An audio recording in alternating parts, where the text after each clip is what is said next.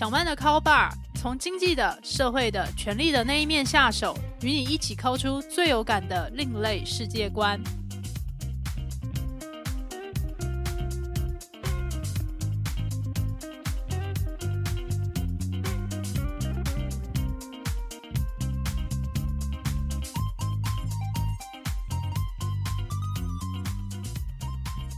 各位听众朋友，大家好，欢迎来到小曼的 Call Bar。这是一档讨论社会阶级衍生性八卦节目。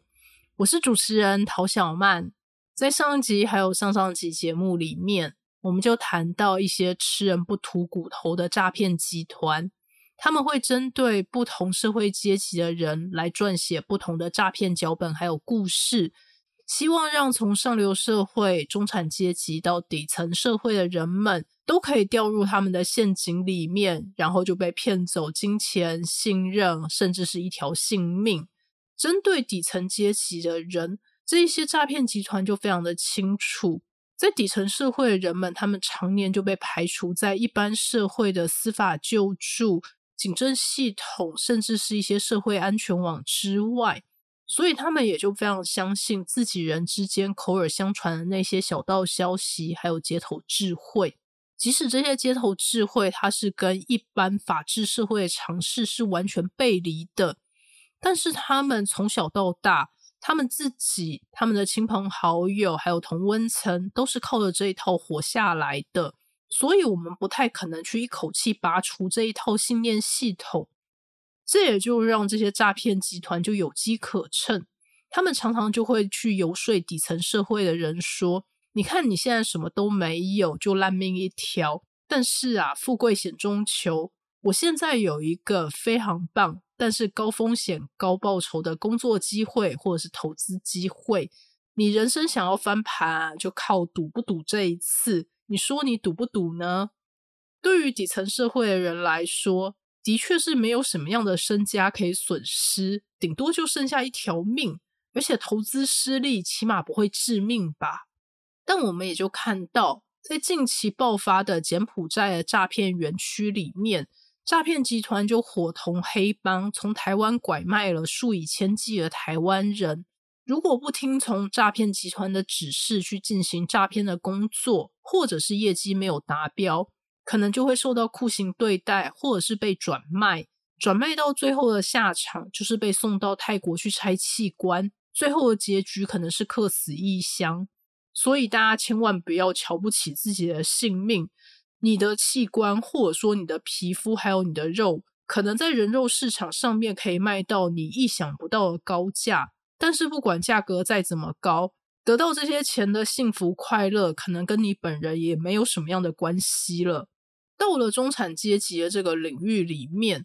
中产阶级普遍有一种焦虑，即使不是一无所有，可能有一份还不错，甚至是相当体面的工作，但是都会觉得说，好像自己靠着工作来赚钱，赚到的这些收入是永远跟不上房价、物价、生活各式各样的价格，或者是教育费用的上涨。我们好像不能够承诺下一代说。你可以有一个更好的生活，或者是变得更好，所以大家也就对于说现在的薪水到底够不够我去买房、去成家、去生小孩，或者是养育下一代，大家产生非常多的焦虑，或者会是这样子的，就会觉得说我在自己的同温层里面，究竟算不算是过得比较好、比较幸福、比较快乐的那一群呢？或者说我有没有办法去寄生上流社会呢？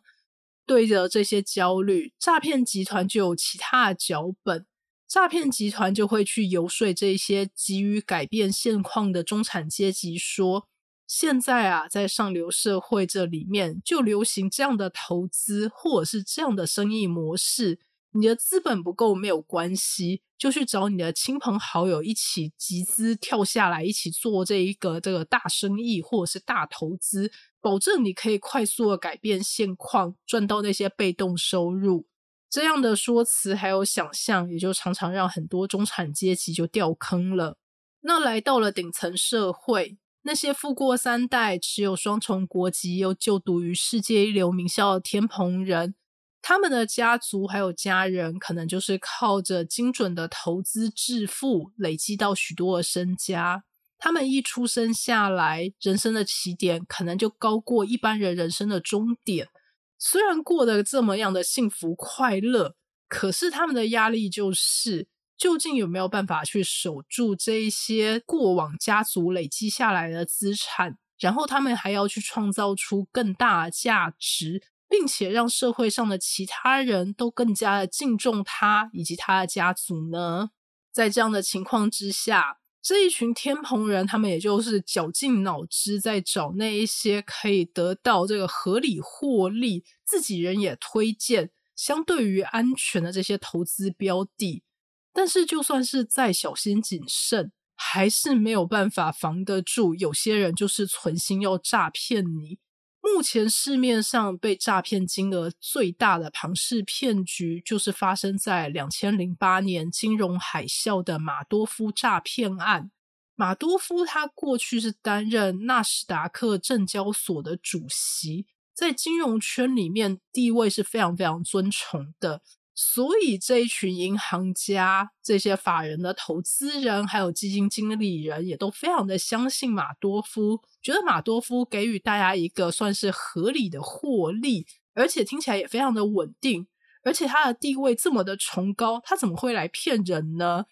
但是金融海啸的这个潮水退去之后，大家才赫然发现，原来马多夫是个骗子。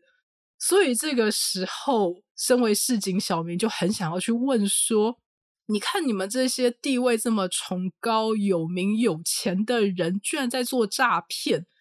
我们就是看你身为一个这个地位崇高又有钱有势的人，你应该不稀罕我们这几千块、几万块、几十万，或者是其他单位这一个金额的数字。”我们把我们的这个身家，或者是我们的一部分的资产托付给你，结果你既然拿这个诈骗来回报我们，真的是太过分、太可恶了。那讲到这边，其实我们也可以来思考一个现象：为什么我们会特别去相信身份地位崇高的人说的话，并且去尊敬他们、崇拜他们，甚至想要去讨好他们、跟谄媚他们呢？所以，以下就是本集的主题故事。我想要跟我的听众朋友们分享一本非常经典有关于社会地位的著作，那就是英国著名的才子艾伦·迪波顿他写的《我爱身份地位》。其实这本书的英文原名叫做《Status Anxiety》，直接翻译叫做《身份地位的焦虑》。我觉得其实是比较符合这本书内容的主旨的，我们就来谈谈这本书里面究竟聊了些什么吧。关于艾伦·迪波顿这一位非常有名的作者，相信很多听众朋友是有听过他的名字，或是有看过他的著作的，所以我也就非常简单介绍一下他的生平。艾伦·迪波顿是一九六九年时出生在瑞士的苏黎世。因为家世显赫的关系，他也就受到完整的精英教育。后来从瑞士前往英国念书，毕业于英国剑桥大学的历史学系。所以他经常在著作里面就会去援引关键的历史事件，去解释为什么在当代社会里面，人们会有这些行为、这样的想法，还有这样的观念。这一切的脉络究竟是从哪些历史事件来的？所以在解释为什么人们会对于自己的地位感到焦虑，为什么要追求地位，还有为什么要拜高踩低的时候，艾伦·迪波顿也就在这本书里面带我们去看，从过往的这个历史现场，究竟是从哪些因素来决定你是一个有社会地位的人呢？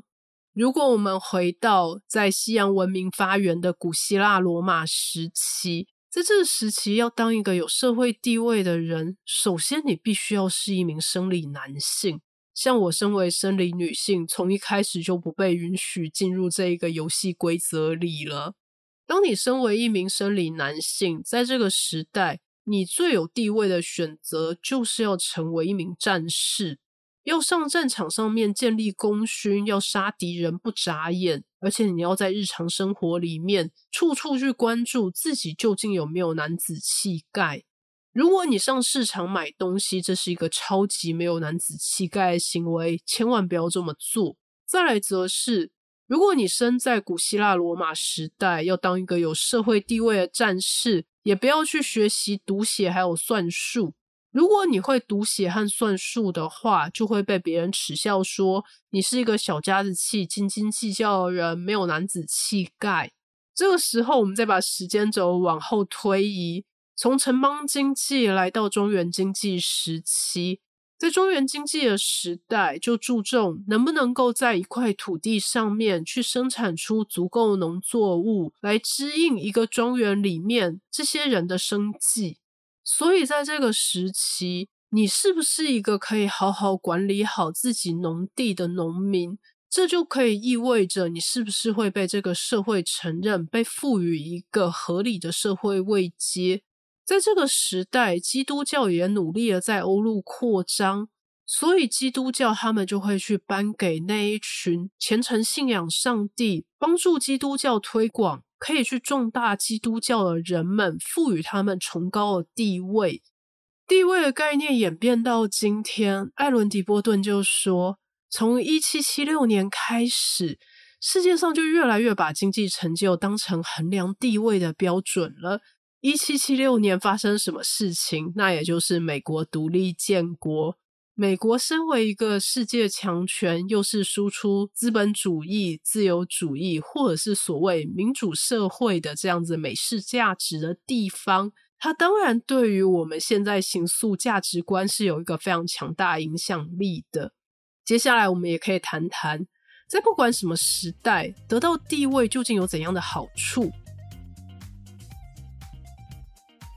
有地位的人就可以获得自由、比较大的空间、比较多的生活享受，而且可以省下很多的时间来做自己想要做的事情。除了这些非常具体的好处之外，艾伦·迪波顿也就点出：当我们身为一个有社会地位的人，我们就会受到其他人的关爱还有重视。这种方式可能就会呈现在。会有很多人来邀请我们去参加一些聚会啊、派对啊。当你出现的时候，大家就会说：“哇，真是蓬荜生辉，真的是太荣幸了。”我们就会发现，好多人在对我们笑，对我们很恭敬，对我们很殷勤，而且甚至有很多人就不断奉承我们。那这种时候，相信很多人都会觉得自我感觉非常的良好。所以这也是为什么去追求地位。不管是更高的地位，还是一个被人认可地位，它其实都是一种人性。那为什么它会产生焦虑呢？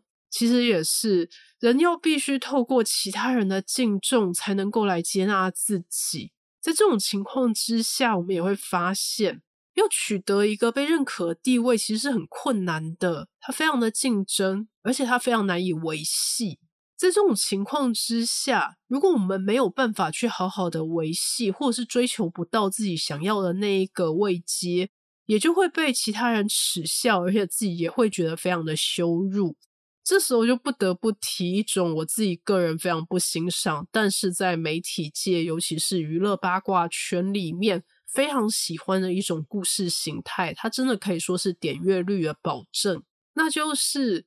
艺人或者是明星，他们希望透过结婚的形式来进入豪门，还有上流社会。但是这些豪门或者是上流社会就认为，这个明星艺人，纵使他赚了很多钱，他长得很帅，长得很美，可是他无论是在社会地位、出身，或者是在学识上面，都不能够被上流社会接纳，所以他也就被排拒在外。通常看到这一种新闻或者是这种故事。很多乡民就会觉得乐不可支，就会开始耻笑当事人，说：“哈哈哈，谁叫你对于不属于你的地位有非分之想？”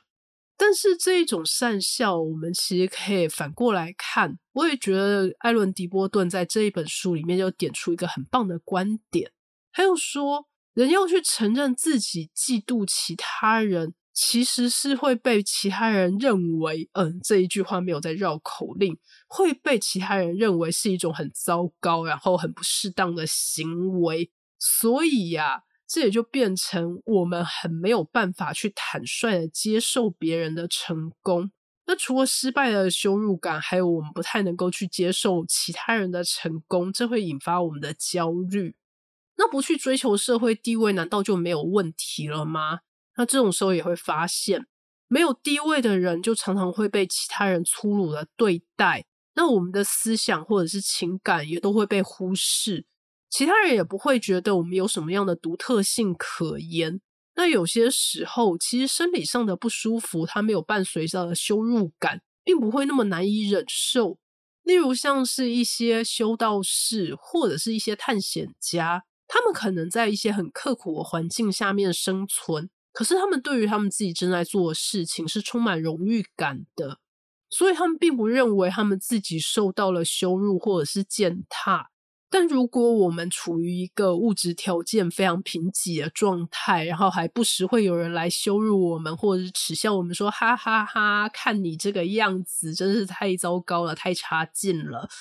如果我们身边不断发生这种事情的话，我们就会觉得这种自尊心被践踏的感觉真的是超级难以忍受的。那这种喜欢来践踏他人自尊心，或者是耻笑别人的势利眼，在英文里面是有一个单字叫做 snob，s n o b。那这个字眼究竟是什么时候出现的？大家可能会觉得，既然这一种会见不得别人好是一种人性的话，那应该是源远流长，应该是非常非常古老的一个英文。但是艾伦·迪波顿他就用他的历史学者的考究方式找出，其实 “snob” 这个单字它出现的时期非常的晚，大概只有两百年左右的历史，是在一八二零年左右的时候出现的。那 “snob” 这个字究竟是怎么来的呢？它其实是来自在英国这些古典知名的大学，像是牛津大学还有剑桥大学的点名部来的。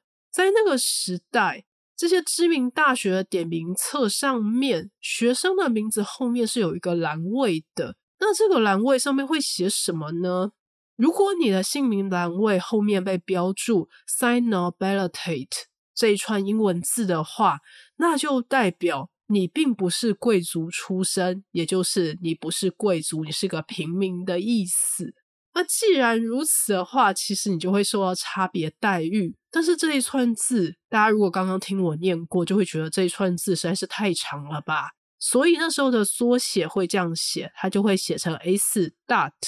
N O B。那日久之后，大家也就把中间那个 dot，也就是一点给去掉，那就直接衍称成 snob，也就是势利眼。那如果我们在近代，只要是民主国家，我觉得已经不管是不是剑桥、牛津，或是有没有这种传统皇室或者是贵族的国家，如果哪一个学校敢在学生的姓名资料卡后面注明这个人不是贵族，还是这个人是贵族的话，我觉得肯定是会被学生、还有社会、家长等等的检讨到爆炸。可是，在当年。为什么这个名满天下牛津和剑桥大学居然采取这样子的策略呢？这真的是太奇怪了嘛！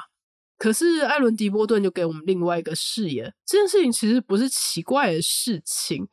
因为势利眼它其实才是历史的常态，有阶级、有差别待遇，这在基督教的世界观里面非常正常。因为从神以降、天使啊，到神职人员，到一般的平民。每个人是有不同的位阶，然后你的这一世的生命，其实只是在所谓基督教永生里面一个非常短暂的时间点。如果你去计较这短暂的几十年之内到底有什么样的差别待遇，这是一件没有意义的事情。因为进入永生之后，大家都进入天国，那个时候就平等了啊。所以即使不平等，大家对于改变的期望其实也很低的。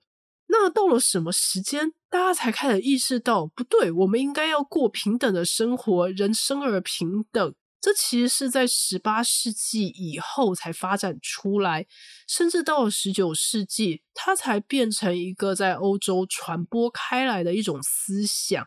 所以，我们可以说，权力的分配的状态改变，人们崇拜的对象也会跟着改变。之外，我们还要关注到，其实平等它才是一个全新的概念，因为我们要讲究平等，所以我们才会对于所谓的地位产生更强大的焦虑感。去回顾长久的人类历史，会发现不平等、阶级感还有差别待遇，它才是人类社会的常态。而且在传统基督教价值体系里面，永生才是值得追求的事情。对于要改变短暂人间现况的这些不平等，他们是没有那么多的欲望的。那为什么会在一八二零年的时候，英国社会开始觉得势利眼是一个社会问题，还特别去找出一个词源来命名这样的现象呢？这就必须要提。在当时，英国的新媒体、报纸还有杂志，以我们现在的角度，报纸和杂志当然是一个老到不行的旧媒体了。可是，在当年，它的影响力还有受欢迎的程度，就形同于我们今天的抖音。我们今天会说，抖音一响，父母白养，也就是觉得年轻人一听到或者是一看到这些短片时，注意力就整个被吸走了。而且对于人生未来的想象，也就是希望像这些拍出有百万追踪者的网红一样，可以跟他们过一样的生活，受到这么多人的注目。关于这一点，其实在两百年前的英国社会也是差不多的。当时最受欢迎的报纸还有杂志的版面，就叫做宫廷活动版或者是社交版。在这些版面里面，就会刊登。从英国皇室以降，这些王公贵族到地区的诸侯们，大家分别举办了什么样的活动、派对，还有舞会，分别去邀请了哪些人，哪些人出席，他们穿了什么，带了什么，送了怎样的礼物，在这些场合里面分别讲了怎样的话，哪些人最优雅得体，然后看起来最美，那哪些人又闹了怎样不合时宜的笑话？那这些资讯就让中产阶级还有一般市民接收了，大家就会说：原来上流社会是过这样的生活啊！好，我也要寄生上流，我也要模仿他们。这样的现象当然也就让当时的英国文人感到非常的忧心。其中一个代表人物就是小说家萨克雷。萨克雷他的核心关怀就是去讽刺英国上层社会里面的这些做作，而且送往迎来的种种的这些表面功夫的现象。他的代表作就叫做《浮华世界》。萨克雷当时就对这些报纸还有杂志抗议说：“你们让英国人看了这么多这种新闻，大家怎么可能不变成势利眼呢？”但其实我觉得萨克雷可能是过度去苛责这些报纸还有杂志了，因为在十九世纪初期的西方社会，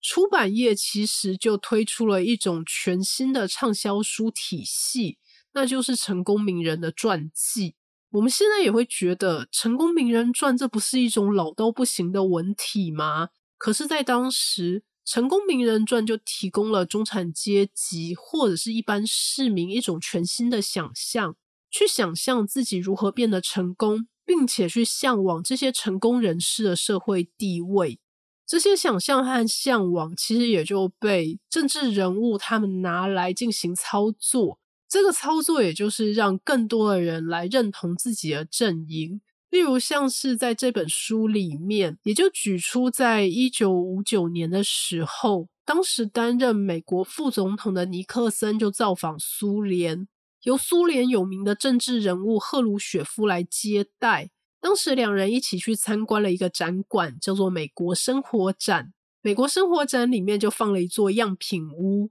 这座样品屋是标示说这是美国中产阶级家庭的房子。里面也就有各式各样的家具，有系统的厨具，有瓦斯炉、电冰箱，有烤箱，还有电动的柠檬榨汁机，而且还可以看到在厨房旁边就会附设滚筒式的洗衣机。赫鲁雪夫就对于居然有电动的柠檬汁榨汁机感到非常的不可思议，他就指着这个东西说：“这是什么没用的玩意儿？”尼克森就非常圆滑的回应说：“对于妇女有用、可以减轻她们工作负担的东西，通通都是有用的东西。这也就让赫鲁雪夫觉得非常的愤怒。但是接下来的活动高潮，其实是在后续的媒体的联访的时候，尼克森当然要趁这个机会向那个苏联铁幕后的人们来宣扬美国价值。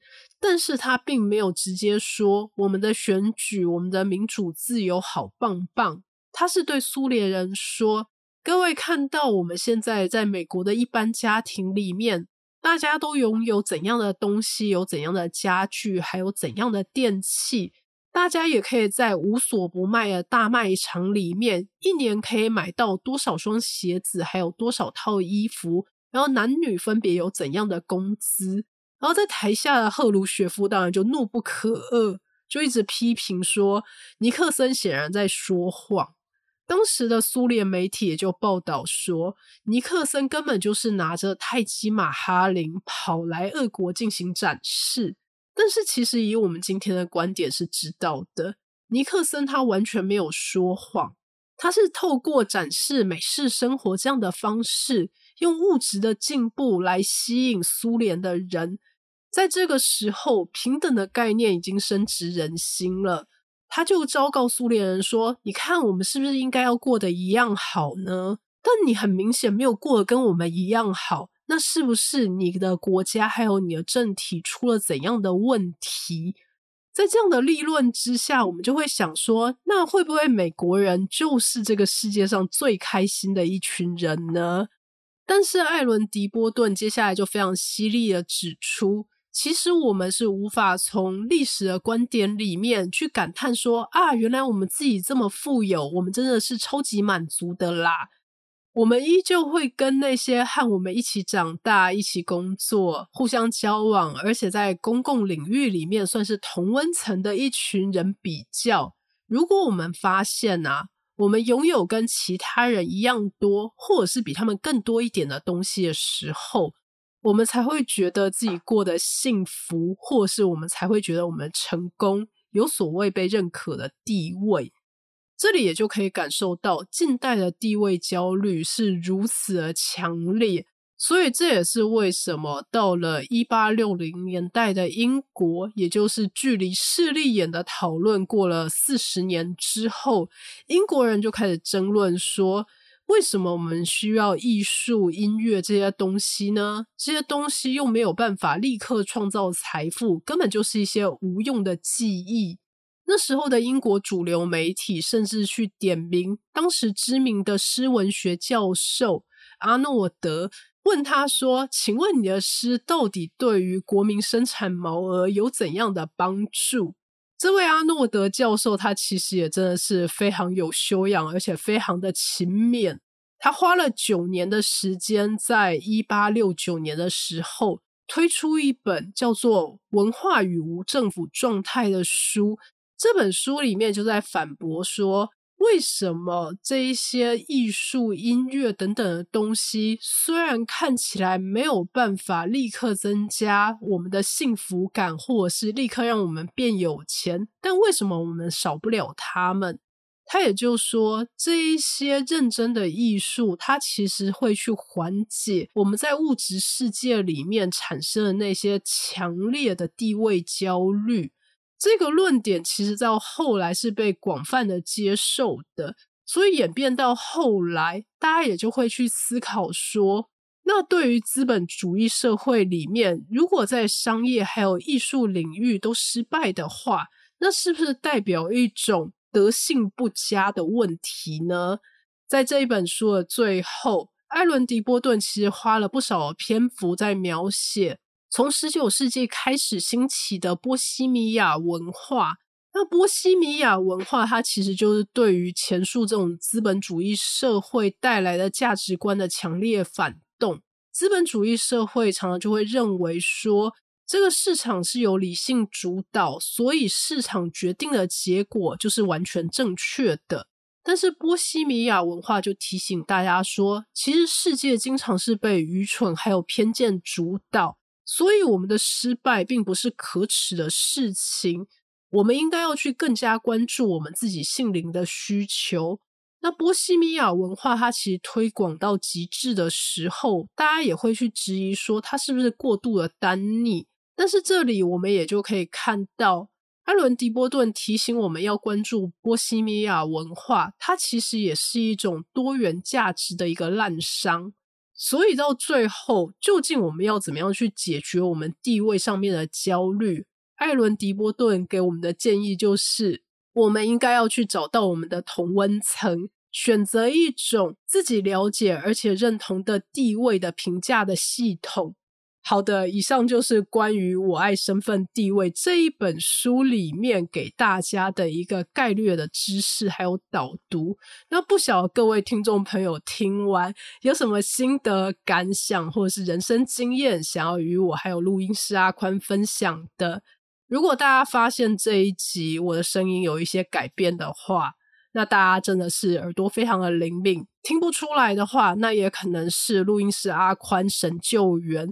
因为在开始录这一集的时候，我因为我先生前往密码学年会，然后他就感染了 COVID nineteen。那接下来他回来之后测出了阳性，虽然我一直测出是阴性，可是好像也是有雷同的症状。那也希望大家好好保重身体健康，我们就期待在下一集小曼的考吧再会喽，拜拜。